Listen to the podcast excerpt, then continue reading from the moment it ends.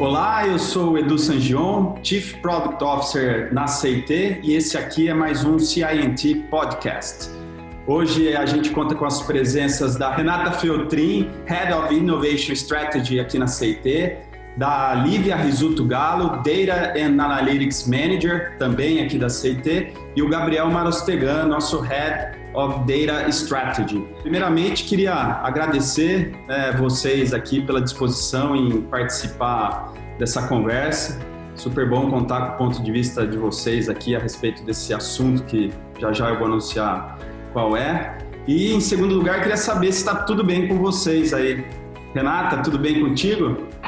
Edu, eu que agradeço o convite, uma delícia sempre poder conversar com você assunto nunca falta, né? Isso. O que você me convidar, eu venho aqui falar com você. Tudo bem, graças a Deus, a gente se cuidando aqui, todo mundo aqui na Seita em casa, né? Já faz mais de um ano que a gente está em casa, continuamos aqui. Graças a Deus, todo mundo bem na família. E é isso, resiliência e vamos que vamos. E vamos em frente. Bom, é, Lívia, tudo bem contigo? Tudo, tudo certo por aqui também. Obrigada a você pelo convite. A gente está tá achando muito chique aqui participar de um podcast com vocês. É, mas por aqui tudo bem, graças a Deus, muito trabalho, muita, muita empresa querendo inovar ainda mesmo nesse, nesse nosso cenário esquisito, nesse nosso cenário instável. Então, graças a Deus, muito trabalho, todo mundo também com saúde e bastante disposição aí para a gente conversar. Vai ser bem legal. Que bom. Mestre Marostegan, e você, como está, meu, meu amigo? Fala, Du. Olá, meninas. É, obrigado pelo convite também. Bom estar com vocês passar esse tempinho aqui conversando um pouco. Estou bem também, como todo mundo, né? Adaptado já à rotina na pandemia, tudo muito diferente, mas já virou normal, né? Então já está tudo adaptado. Graças a Deus, todo mundo saudável aqui também. Obrigado. Legal. Ah, bom, hoje o assunto aqui é em torno de dados. Né? A gente tem feito alguns dos episódios falando sobre gestão de produto, né, em algumas perspectivas. Né, a gente já falou sobre a perspectiva de engenharia, sobre a perspectiva né, do papel mesmo e evolução do product manager. Né, e hoje aqui acho que né, não poderia faltar esse viés de, de, de dados e analytics em cima dessa competência de gestão de produtos digitais em termos de inovação e, e evolução, né? É, e, inclusive por esse contexto mesmo que a gente vive de incertezas, volatilidade, né, complexidade e tal. Então, o papel dos dados parece ser fundamental né, num contexto como esse e, e para a gestão de produtos digitais de, de, maneira geral. Eu queria escutar, começar a, a, a, falar isso um pouquinho mais de maneira geral e depois a gente vai aprofundando nos, nos assuntos dentro desse contexto, mas eu queria ver a opinião de vocês três aqui, até começando com você, Gabriel. É, que muito se fala né, do mindset data-driven, né, desse, né, mas tudo hoje é mindset, product mindset, né, mindset voltado ao cliente, agora tem mindset de dados, mindset data-driven, né, mas o que, que de fato é esse, esse mindset? Dá para a gente ir além né, desse mindset? Só o mindset basta? Né, o que, que precisa? E aí queria escutar um pouquinho, né, começando por você, mas também da Liv e da Renata a respeito disso. Excelente pergunta de ponto de partida, é, do porque é, no, no meu, na minha perspectiva o mindset foi um pontapé, né, acho que mais recente da maioria das empresas desse mundo mais mais recente de transformação de todas, de todas elas que vem, vem passando ainda, né? Eu acho que é um processo de evolução do contato com essa nova competência, nova porque é, é um jeito novo de trabalhar com dados. Dado existe há muito tempo, né? mas eu acho que todo mundo passou por uma primeira fase de entender essa competência nova. Né? Antigamente falava praticamente de business intelligence só, muito isolado, no máximo especialistas em banco de dados. Hoje a gente tem uma variedade enorme de competências dentro do mundo de dados, inclusive até especialistas em produto, por exemplo. Né? Então, você acaba tendo especificidade de pessoas, de competência no mundo de dados. E a gente vem no processo evolutivo. Né? Eu acho que inicialmente todo mundo precisou aprender sobre essa competência, sobre o que, que era usar essa competência, que é muito sobre a cultura, o mindset, né? como que a gente, que significa essa cultura. eu acho que agora a gente já passa para um próximo nível, que eu acho que é o além do mindset, né? Que é de fato colocar as coisas para funcionarem. Então, muito foi como é que isso funciona, o que é a cultura, todo mundo já tem clareza, todo mundo já está tá mais que convencido que dado é importante, que dado é um elemento fundamental na estratégia, né? e agora é o colocar em prática de fato e fazer as coisas funcionarem. Né? Então acho que o além é esse é o desafio agora do momento. Né? Natural que todo mundo tem um desafio de uma variedade enorme de, informação, cada vez mais, né? ambiente tecnológico também crescendo, até para suportar tudo isso, e tem uma adaptação nossa em saber lidar com todas essas coisas. Mas o, o, além do mindset, na minha perspectiva, já é saber lidar com esse contexto novo, porque já estamos convencidos de que o dado é um elemento fundamental. Renata, o que você pensa a respeito? Edu, tava, você perguntou aí de mindset. Para mim, a gente fala muito de mindset data-driven, mas para mim o que está por trás disso se chama aprendizado, mindset de aprendizado. Mindset data-driven não é sobre olhar para o dado o tempo, né, focado em dado, é sobre focado em aprender, porque no fundo o dado ele é isso, né? Ele é a base para que você entenda o que você está aprendendo. Então, e hoje não tem como você inovar, já falando de inovação aqui, não tem como inventar, né? E principalmente inovar, é, não existe fazer isso sem aprender, né? Então, assim, a inovação é resultado de um aprendizado. Do que, que a gente pode fazer melhor? Né? Inovar é isso. O que, que eu posso fazer melhor? Como eu posso fazer melhor? Como eu posso resolver uma necessidade de alguém, de um cliente, né, melhor? O que vai me dizer como eu posso fazer melhor são os dados, são as informações, é olhar para isso, entender, entender o que está acontecendo, que no fundo é aprender e tendo aprendido, achar uma melhor solução e aí produzir uma melhor solução, experimentar essa solução. Então, mindset data-driven é mindset voltado a aprendizado, a olhar para as informações, olhar para o que os números, né, que são as informações ali de uso, enfim, estão nos dizendo, e aí, uh, com base nisso, tomar melhores decisões. Isso, para mim, é mindset data-driven. Até complementando né, o que, que o Gabriel e a Renata falaram, o Gabriel falou da que agora a gente está no momento de colocar em prática e a Rê falou que a gente está que, que o, o, mindset ele é sobre aprendizado, né? E, e, até juntando essas duas coisas, eu acho que é, é muito interessante a gente ver um, um, um, movimento nas empresas que a gente trabalha hoje de que elas realmente elas enxergam a necessidade, então elas sabem, eu, eu tenho muitos dados, eu não sei o que fazer com eles, então elas vêm com essa, vem muito com esse desejo para a gente de putz, eu tenho os dados, agora eu quero tomar as ações. E a gente fala, bom, vamos ter o aprendizado. Mas é muito importante também ter um. É, ter, em mente que a atividade de dados, a atividade de análise, ela é uma profissão, né? Então, assim, é importante a gente ter um time dedicado para essa análise, um time que tem tempo para se aprofundar nesses dados, né? Porque a, a, gente vê muito esse movimento também de ter os dados pelos dados. Putz, eu tenho um data lake enorme, eu tenho um dashboard com várias informações, mas e, e, o que, que você faz com esses dados, né? Então, e no dia a dia de um executivo, de um gerente de produto, desses times, no dia a dia a gente não tem tempo, né? Porque uma análise demanda tempo, ela demanda um, dois, às vezes até três dias, né? É, então também isso é muito importante a gente ter em mente, assim, que eu acho que o mindset data-driven agora ele está tomando uma forma de a gente tem consciência que temos os dados, eu preciso aprender alguma coisa com os dados, e agora também preciso agora estruturar um time que tem capacidade para olhar com esses dados e tirar insights desses dados, né? Não, ótima visão. Até vou, vou seguir com você aqui, Lívia. É, eu sei que né, pode ser um, um, mundo de coisas, né, mas se a gente fosse tentar é, capturar as coisas mais recorrentes né, dentro de uma operação de produto digital? Né? Qual, qual que você diria, quais são esses tipos de análises de dados que, né, é, presentes ou mais presentes, né, ou que uma empresa pode instanciar hoje né, dentro de uma operação é, de, de, produtos digitais? Entendo né, e, e, capturei um pouco na sua fala que assim, no fim do dia, é sobre os dados para a gente tomar decisões, né? Para que, que eu tenho dado no fim do dia? Para tomar decisões para avançar na, na, inovação, na otimização e tal. Então, se eu não tiver perguntas para responder, eu não preciso de dados, né? É isso, é, mas que tipo de análises né, que ajudam a responder? Que tipos de perguntas? Você, consegue trazer alguma coisa que, que você tenha observado que seja mais recorrente? É, o que eu vejo que é bastante recorrente é. Acho que o, o, o grande clássico é: eu tenho meus dados, eu preciso de insights. Né? E aí eu sempre falo, gente, o, dado ele vai te responder o que você perguntar para ele. Então, acho que o primeiro grande passo é a gente saber o que eu quero extrair dos dados, porque ele pode me dizer qualquer coisa, né? A gente fala que a, a estatística é a arte de você forçar ali os números até que eles confessem alguma coisa. Então, é muito importante a gente ter esse mindset do o que eu quero perguntar, o que eu quero aprender. Então, assim que eu sei quais são as perguntas, fica muito mais fácil, muito mais simples de trabalhar em cima dos dados. Mas os tipos de análise que a gente tem feito hoje, é, eu vejo que tem uma grande divisão em duas. Assim, a gente tem feito muita análise descritiva, que é uma fotografia de como a empresa está hoje, de como o produto está hoje.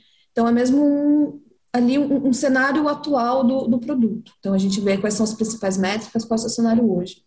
E a gente tem um outro tipo de análise que é preditiva, né, que a partir desses números e fazendo o que vocês fazem hoje, é aqui que vocês vão chegar. Então, tem, então assim, se nada for feito, os números não mudam, né? Eu, eu costumo falar que a matemática é muito bonita, a matemática ela segue a natureza, né? Então, assim, se você não faz nada com os números, eles vão seguir a natureza deles. Porque se, se você um, um número ele aumenta se você faz alguma coisa sobre ele, o número cai se você faz alguma coisa sobre ele, né? Então, esses tipos de análises preditivas e, de, e, e descritivas, elas servem muito para isso. Você ter uma, uma, o seu, seu cenário atual, a preditiva é onde você quer chegar. Isso que a Rê falou, da agora a gente fazer os experimentos, é vamos experimentar para ver se os números vão chegar onde a gente quer, quer que eles cheguem. Bacana. É, e até já vou, vou passar a bola para a Renata mesmo, aproveitando essa, essa deixa.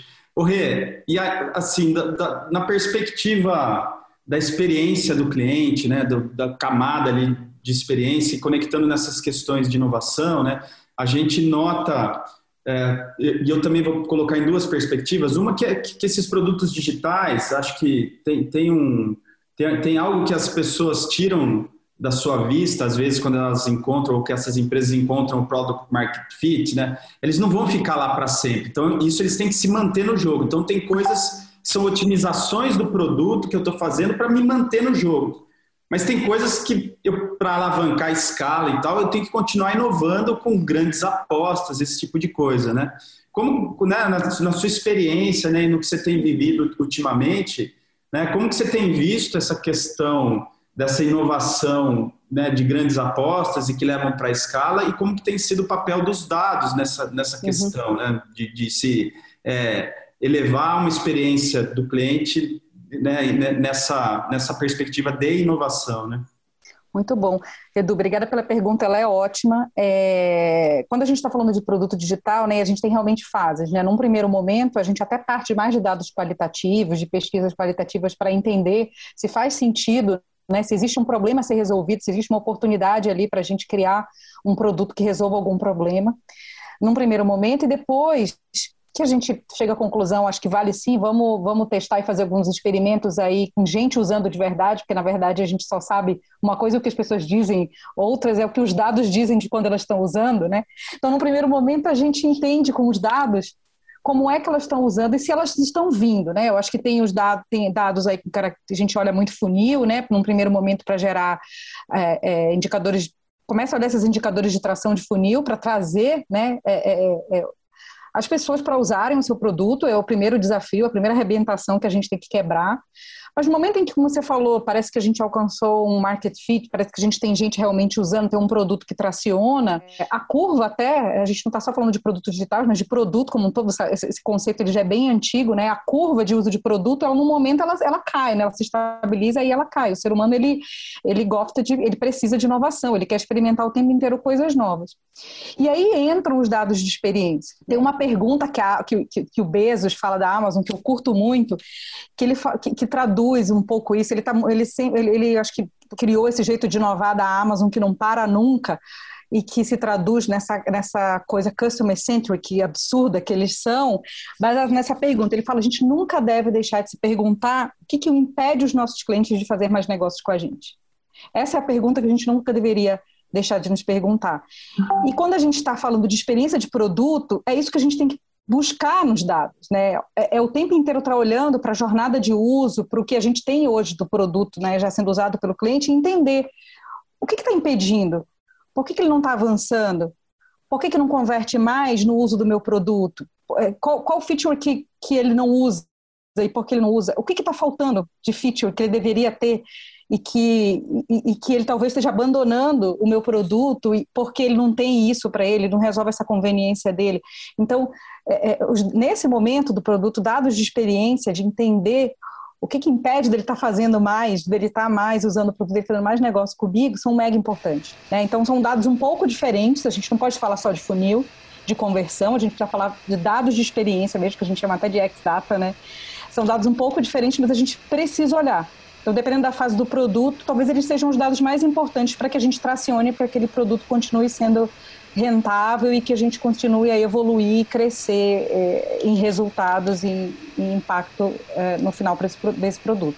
Se me permite um complemento aqui rápido, eh, eu acho que da sua pergunta anterior, Edu, eu acho que aqui tem uma resposta também, né? É evidente que a Lívia trouxe muito bem colocado, né? No fundo, as análises se baseiam em dois, em dois grandes mundos, né? É, mas eu acho que as análises mais importantes são as que respondem coisas como a Renata mencionou. Né? Essas, essas são as análises que de fato nos movem para frente quanto à inovação, quanto ao produto. Né? Análise de produto, tradicionalmente, a gente tem o do funil, de entender o que eu preciso melhorar o produto, ou uma parte da jornada. Isso, isso até que é meio é um pouco padrão, é comum a gente encontrar. Né? Mas a análise que respondem esses pontos estratégicos de business, é, acho que isso é o que nos move mais. É, inclusive a gente já tem tido experiências bastante positivas é, de trazer técnicas, por exemplo, de inteligência artificial aplicadas em, em Voice of Customer, por exemplo, onde isso acelera assim, acelera consideravelmente uma interpretação sobre quais são de fato os pain points desse, dos clientes que entram em contato com o nosso call center com algum tipo de reclamação. Então, nesses pontos que os dados acho que são elementos fundamentais para a gente ter o ganho efetivo e ter a vantagem competitiva, sabe? É comparado aos nossos, aos nossos concorrentes. Porque se você aplica uma técnica dessa, você o que você faria em sei lá, em meses, em semanas, você faz em poucas horas uma interpretação e você já consegue até partir para uma entrevista, né, por um focus group, por exemplo, muito mais direcionado. Né? Então, eu acho que o uso do dado aplicado na, estrategicamente, né, em conseguir você encontrar onde que você aplica o dado e como, eu acho que isso é o determinante para o sucesso né, do do dado em produto em si. Saquei. E, Gabriel, assim, né? Primeiro, até antes de entrar na pergunta, acho que também na, na, fala tanto da Lívia quanto da Rê veio, veio uma coisa que eu acho que é importante de pontuar, né? Os dados são qualitativos também, né? Esse que é, ó, né?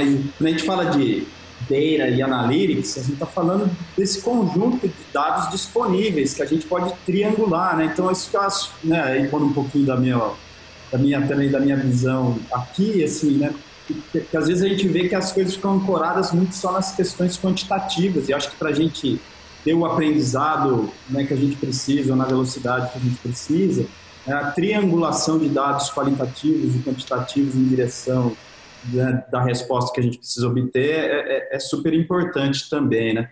Mas queria pegar, seguir, seguir com você, Gabriel, que assim, né? A gente está falando aqui, parece que, que que é simples, né? não tem assim, o que, que impede mesmo que a gente de fato potencialize o uso de dados nessas, nessas operações. A gente, como gerentes de produtos, as pessoas de análise, quem está trabalhando diretamente com, com inovação e tal, né? Porque existem os dados, a gente não sofre de que os dados não existem, os dados existem, né? É, a tecnologia também existe para a gente né, fazer esse tipo de coisa que a gente está falando aqui, análises descritivas, prescritivas e né, triangulação. Né, onde que está? Onde está esse problema, cara? Essa é a pergunta do milhão, né? Sim. E aí também queria, queria escutar não só você, Gabriel, mas queria também escutar a Renata e a Lívia nesse ponto de vista, assim, porque as coisas estão aí, mas de modo pragmático, como que a gente, né, que dica que vocês deixam, como que, onde, onde onde que mora essas travas, né? Eu vou te dar minha perspectiva, mas eu tenho certeza que a Renata e a Lívia que tem a resposta mais certeira. Mas é, eu vou na linha do seguinte, do eu acho que aí é voltar na linha do mindset, de onde a gente começou a conversa, que é por onde e como a gente se propõe a resolver os problemas. geralmente, o, o, quando a gente fala do uso do dado, a gente leva naturalmente para uma questão de, de pensamento, como a gente tem de arquitetura, de solução técnica, para um mundo muito profundo e traz a complexidade para a mesa antes do, do tempo ideal, né? Então, assim, é, é, mais fácil, por exemplo, pegar esse exemplo que a gente trouxe. Né? Eu aplico lá o, uma, uma técnica de inteligência artificial no Voice of Customer para entender os pain points mais rapidamente. Só nisso que eu te falei, o nosso raciocínio mais comum em dados é pegar um, uma variedade muito vasta de dados, fazer o melhor modelo estatístico para conseguir pegar esses dados qualitativos não estruturados e torná-los estruturados e, e chegar na melhor solução para te dar o melhor ponto de certeza que aquela informação é a ideal. Percebe? É, por isso que eu estou falando a mindset, é como a gente executa essa, essa estratégia. Né? Eu posso muito mais fácil, muito mais simples, eu pegar o próprio mindset de produto e aplicar na execução do dado. Né? Então, deixa eu pegar essa pequena quantidade de informação, aplicar uma solução, é, criar uma solução, mesmo que ela seja uma solução temporária, uma solução que seja, vamos colocar assim, no, no palitinho de dente, né? para que a gente teste e gere uma resposta, e essa resposta já nos move, e depois eu escalo essa solução, depois eu evoluo essa solução.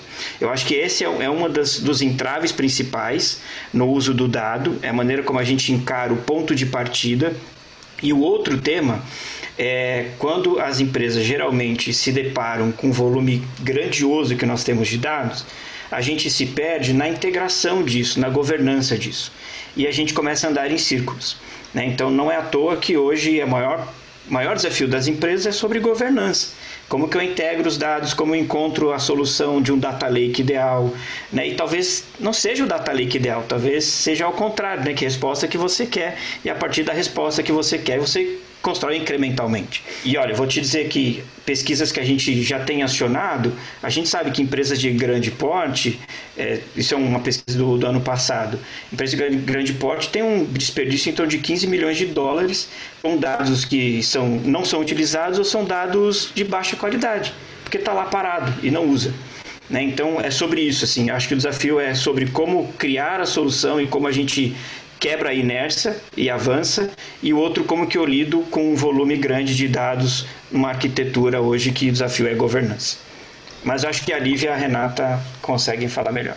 Eu, eu acho que o, o, grande pulo do gato está no começar no simples. Como o, o Gabriel falou, né? Da gente você saber o que você quer saber dos dados, né? Porque se você não sabe o que perguntar, eles também não vão saber o que responder. E o começar no simples pode ser de técnica simples mesmo, assim, falando bem do meu dia a dia na prática, né, a, a metodologia científica, ela garante que se você faz uma pesquisa quali, então ela garante assim, se você entrevista 10 pessoas e você tem oito vezes a mesma pergunta, você não precisa entrevistar 100. Você pode parar, você já achou um ponto de dor. Então, isso é, é cientificamente válido, você pode fazer isso. Então, começando pelo simples, você consegue identificar dores você pode trabalhar de um jeito bem rápido e a partir dessas dores que você começa a evoluir. E aí você começa a priorizar, putz, para eu evoluir essa dor, eu preciso desse dado aqui. Como ele está estruturado? Ah, ele está mal estruturado, ele está num sistema legado, como é que eu arrumo isso? Então, você também priorizar, organizar a sua casinha dos dados em cima das dores que você tem é super importante. Gente tem um exemplo de um, um projeto que eu trabalhei no ano passado, onde a, a gente conversando com o cliente, conversando com, com, com, os usuários, a gente sabia que existia um problema de ruptura muito grande. É muito, era muito forte. Todo mundo que a gente era uma, uma série de revendedores. Gente, sempre que eu vou comprar o produto que minha cliente escolheu, não tem mais. Tem um problema de ruptura muito grande. E o cliente falava pra gente, não, gente, eu quero um app. A gente falava, não, mas esse problema é ruptura. Ele, não, eu quero um app, um app vai resolver. Tudo bem, a gente foi lá, trabalhou, fez um app priorizando algumas features que a gente achou importante, também baseado no que o usuário queria. Mas nossa, nossa primeira análise do app, qual que foi o problema? Ruptura. então, assim, é, começar no simples é muito importante, começar escutando o seu, o, o, seu cliente, né? Qual, qual é a dor dele. Então, não precisa fazer uma grande entrevista, uma grande análise em Big Data, com milhões de linhas, milhões de gigas de, de dados. Começar no simples a te ajuda a priorizar e a, e organizar toda, toda a sua casinha dos dados. Eu acho que esse é o, é o pulo do gato ali. É.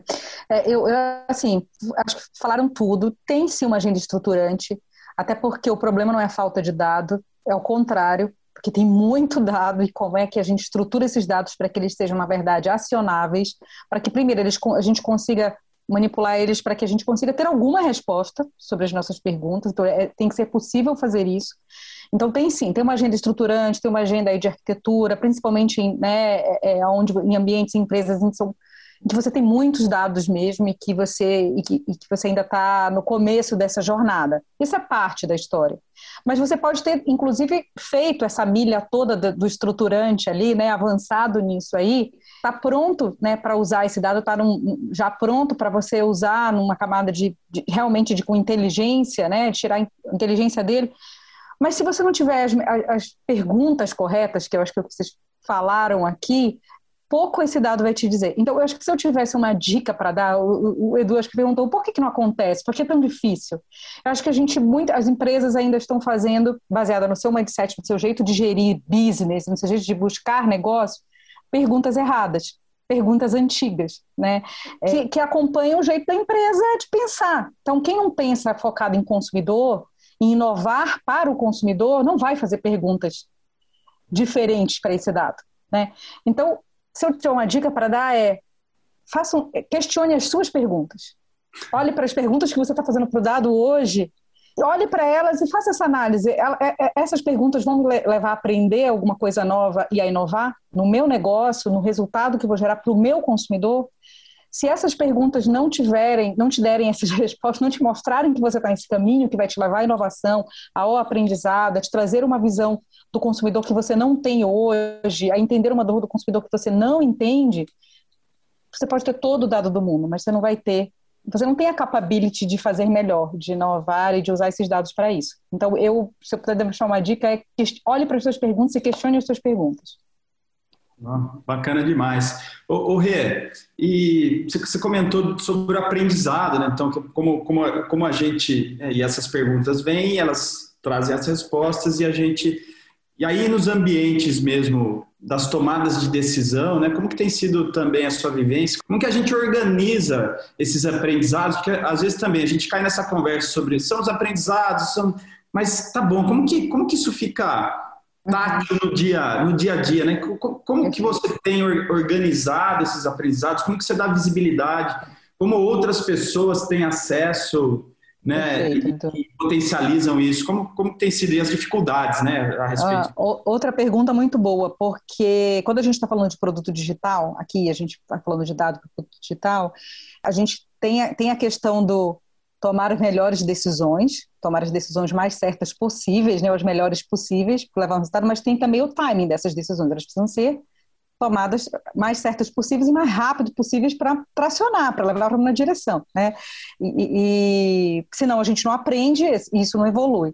Então tem esse desafio mesmo, não pode, como a Lívia falou, e às vezes as análises né, levam tempo, então a gente tem uma frase que eu gosto muito, uma coisa que está no nosso DNA, que CIT, que veio do Lean, que a gente traz para o nosso jeito Lean Digital de fazer e de pensar produto hoje, que é o que a gente não vê, a gente não tem.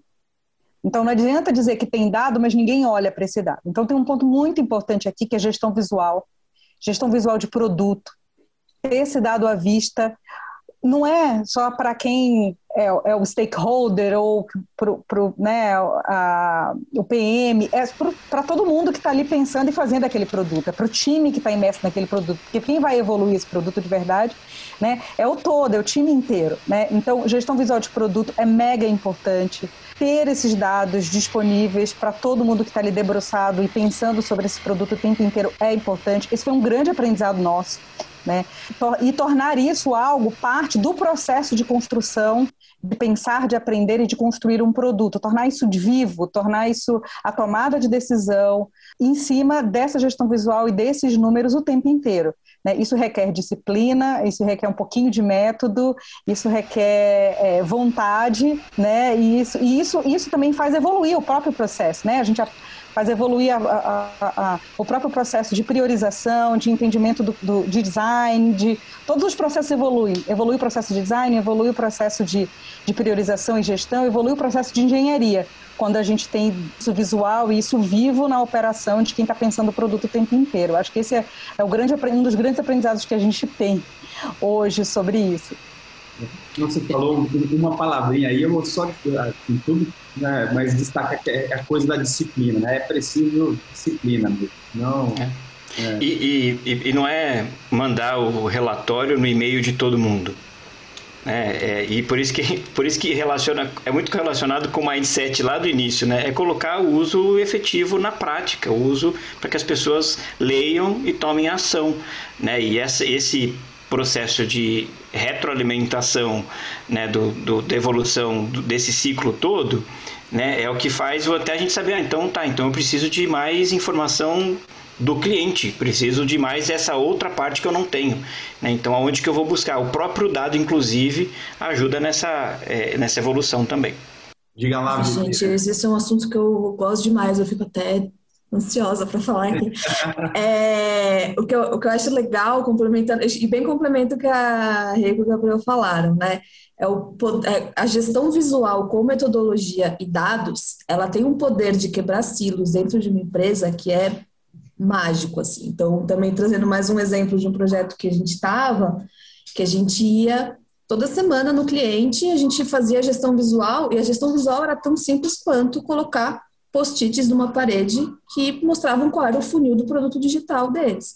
E é interessante que lá, nesse cliente, cada etapa do funil era de responsabilidade de uma área diferente da empresa. Então, a partir do momento que a gente estava lá pessoalmente, de frente, na, na época dava para ser pessoalmente, né? Espero que logo dê, dê novamente para a gente voltar para colocar, colocar post-its presencialmente ali. É, então, é, tinha esse poder da gestão visual, de que todos os dados estavam visualmente claros numa parede, de forma bem simples. Cada etapa era de responsabilidade de uma área diferente da empresa, então, e a gente estava lá dentro da empresa, não era uma sala de reunião, né? Era no, no meio ali das baias, então você podia puxar, cara, vem aqui, esse dado aqui tá, essa semana tá meio esquisito, vocês fizeram alguma mudança? Cara, a gente viu que esse dado aqui melhorou muito, vocês colocaram alguma campanha no ar, vocês melhoraram alguma etapa do processo? Então, assim, o, o poder da gestão visual, olhando os dados e, e, colocando ações, ele quebra silos dentro de uma empresa. Eu acho que isso é a, a parte mais mágica que eu vejo da, da nossa metodologia de trabalho. Olivia, e é possível produtizar dados dentro de uma operação para uso interno, se à medida que eu ganho escala, né, eu, alguns dados serem produtizados assim, para consumo dentro da, da, própria operação? É possível fazer isso? Ah, eu acho que com certeza. Eu acho que depende muito do, do contexto que você está, né? Então, porque também, quando a gente fala de silos dentro de uma empresa, cada área tem, tem a sua própria necessidade, né? Então também, putz, eu vou fazer um grande dashboard, ele não, ele não vai atender todo mundo. Cada um tem a sua necessidade, cada um tem a sua análise, cada um tem a sua pesquisa aquária que tem que fazer, cada um tem as suas dores para tratar, né? Então eu acho que sim, é possível produtizar o produto, mas ao mesmo tempo esse produto tem que ser bastante flexível, né? Porque a, que, a pergunta que você faz ela muda de um jeito muito rápido, né? Hoje em dia. Então eu acho que a gente consegue colocar uma metodologia, consegue um produto minimamente um, um, produto de dados minimamente organizado, onde todo mundo tenha um acesso fácil e simples aos dados, mas ao mesmo tempo tem, tem que ser flexível, né? Porque muda muito rápido o nosso o nosso contexto, nossa realidade.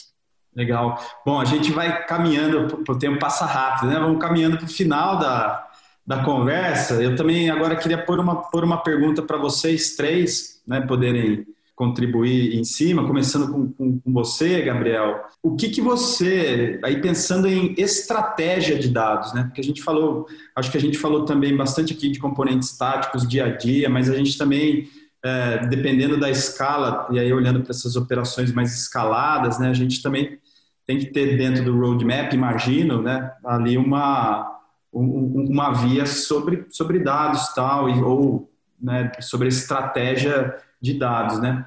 É, queria que você comentasse um pouquinho sobre estratégia de dados de maneira geral e o que, que você acha que, é, que normalmente é mais subestimado pelas empresas quando elas definem uma estratégia de dados. Assim, qual, qual costuma ser esse ponto cego, assim, coisas que as pessoas às vezes vão, ah, deixa isso aqui para depois, esse depois nunca vem, e isso acaba corroendo essa estratégia de dados, né? E aí queria escutar você, mas também escutar a Renata, assim, até nesse viés de estratégia e inovação, e a Lívia também nessa questão né, sobre estratégia de dados, como, como, fazer, como cuidar disso, o que normalmente é subestimado né, e a gente vai caminhando aí para o final da nossa, da nossa conversa. Bom, eu acho que Vou começar pelo que eu acho que é subestimado, que acho que a estratégia, a ideia, basicamente ela, ela bate para resolver isso, ela dá, bate de, de frente. É, eu acho que o que é muito subestimado ainda é a gente pensar o dado separado dos problemas de negócio, o dado separado do business em si. A gente ainda pensa assim. A gente ainda pensa o dado como uma vertente lá, da, lá do TI. É um time lá do TI. Né? Então acho que isso a gente subestima e a gente trata separado e isso fica, fica paralelo. Né? E na verdade o dado tem que estar tá imerso nessas áreas, né? O dado tem que estar tá gerando conhecimento dentro das áreas de negócio, tem que estar tá consumindo lá, porque lá é onde as coisas estão quentes, onde as coisas acontecem. Eu preciso dessa agilidade de resposta. O insight tem prazo de validade. Se eu não usar esse insight agora ele morreu. Né? Então, assim, eu preciso dessa agilidade lá. E é o que geralmente subestima. Do ponto de vista de estratégia, eu acho que é, é, justamente a gente conseguir inverter né? esse olhar que geralmente é muito vertical e como que eu consigo colocar isso no horizontal, mas sem ser um tombar agressivo. Vira tudo horizontal agora.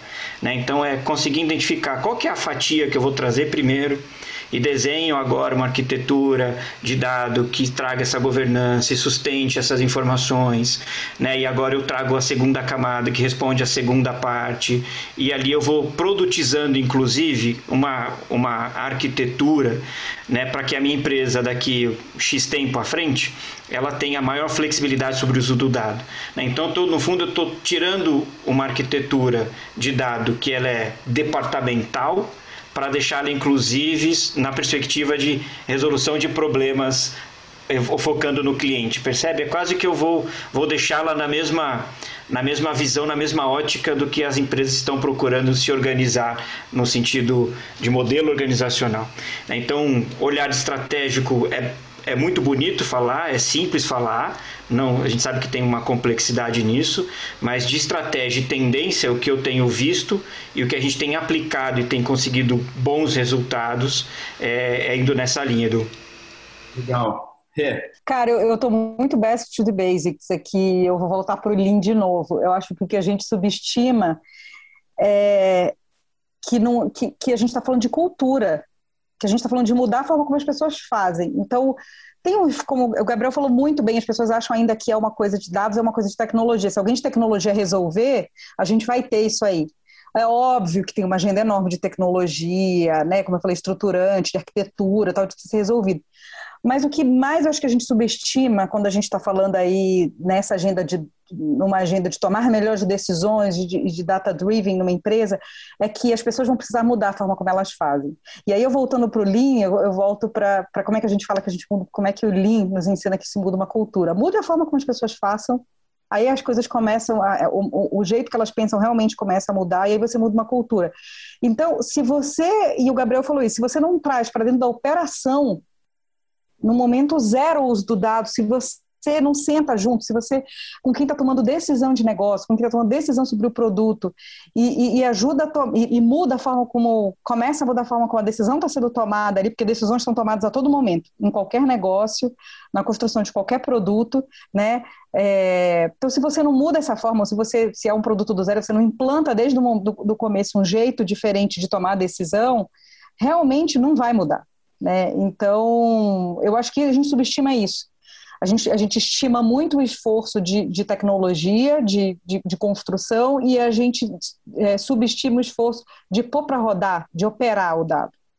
Quem, quem, quem precisa estar envolvido, o que, que a gente tem que mobilizar, quem que a gente, é, o que, que as pessoas precisam entender, como é que no dia a dia a gente opera diferente.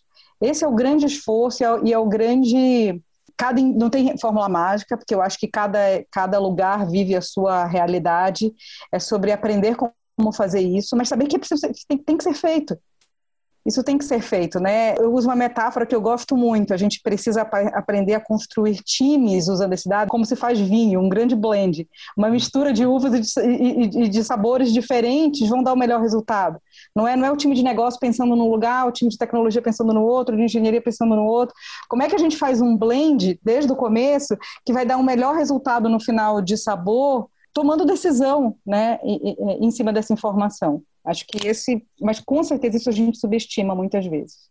É, eu acho que um, um, grande lance também que, quando, quando a Rê fala a gente também colocar na operação, é a questão da capacitação, né? É, tem que existir uma capacitação, então não é trivial olhar os dados, a gente começa a pensar muito no sentido de, putz, gente, vamos começar a olhar os dados, vamos ter um mindset em cima de dados. Então, não é algo trivial também, né? Então, é bem importante você ter essa capacidade dentro da, dentro da sua empresa. Então, pessoas que são especializadas em olhar o dado, que têm já esse mindset de entender o contexto do dado, né? Saber que uma taxa está mais baixa em dezembro, porque as pessoas acessam menos, as pessoas estão ocupadas com outras coisas em dezembro. Então, alguém que já tem um pouquinho de experiência nesse sentido, esse, esse feeling com os dados, e, e é isso, e, e, colocar no dia a dia, uma, mudança, uma grande mudança de cultura, assim. E a partir do momento que as pessoas são capacitadas e elas aprendem a usar o dado no dia a dia, é um caminho sem volta, né? As pessoas param completamente de tomar decisão, param completamente de fazer qualquer ação sem dado. Então, elas ficam muito mais críticas. É uma mudança de cultura muito dolorida, a gente vê, é muito difícil, porque é uma capacitação nova, é um, é um mundo todo novo, mas ela é muito, muito gratificante e você vê que as pessoas levam isso para a vida depois, assim, é, é, é bem bacana. E, e o, mais, melhor do que tudo, né? Não é só o que as pessoas é o que é o resultado no negócio, né? É ver, é ver os números, é, gerando números diferentes de resultado mesmo. É, no fim é, isso, né? nada muda tanto o comportamento quanto isso. É isso, é. No, no fim é isso. Isso a gente aprende super rápido, né?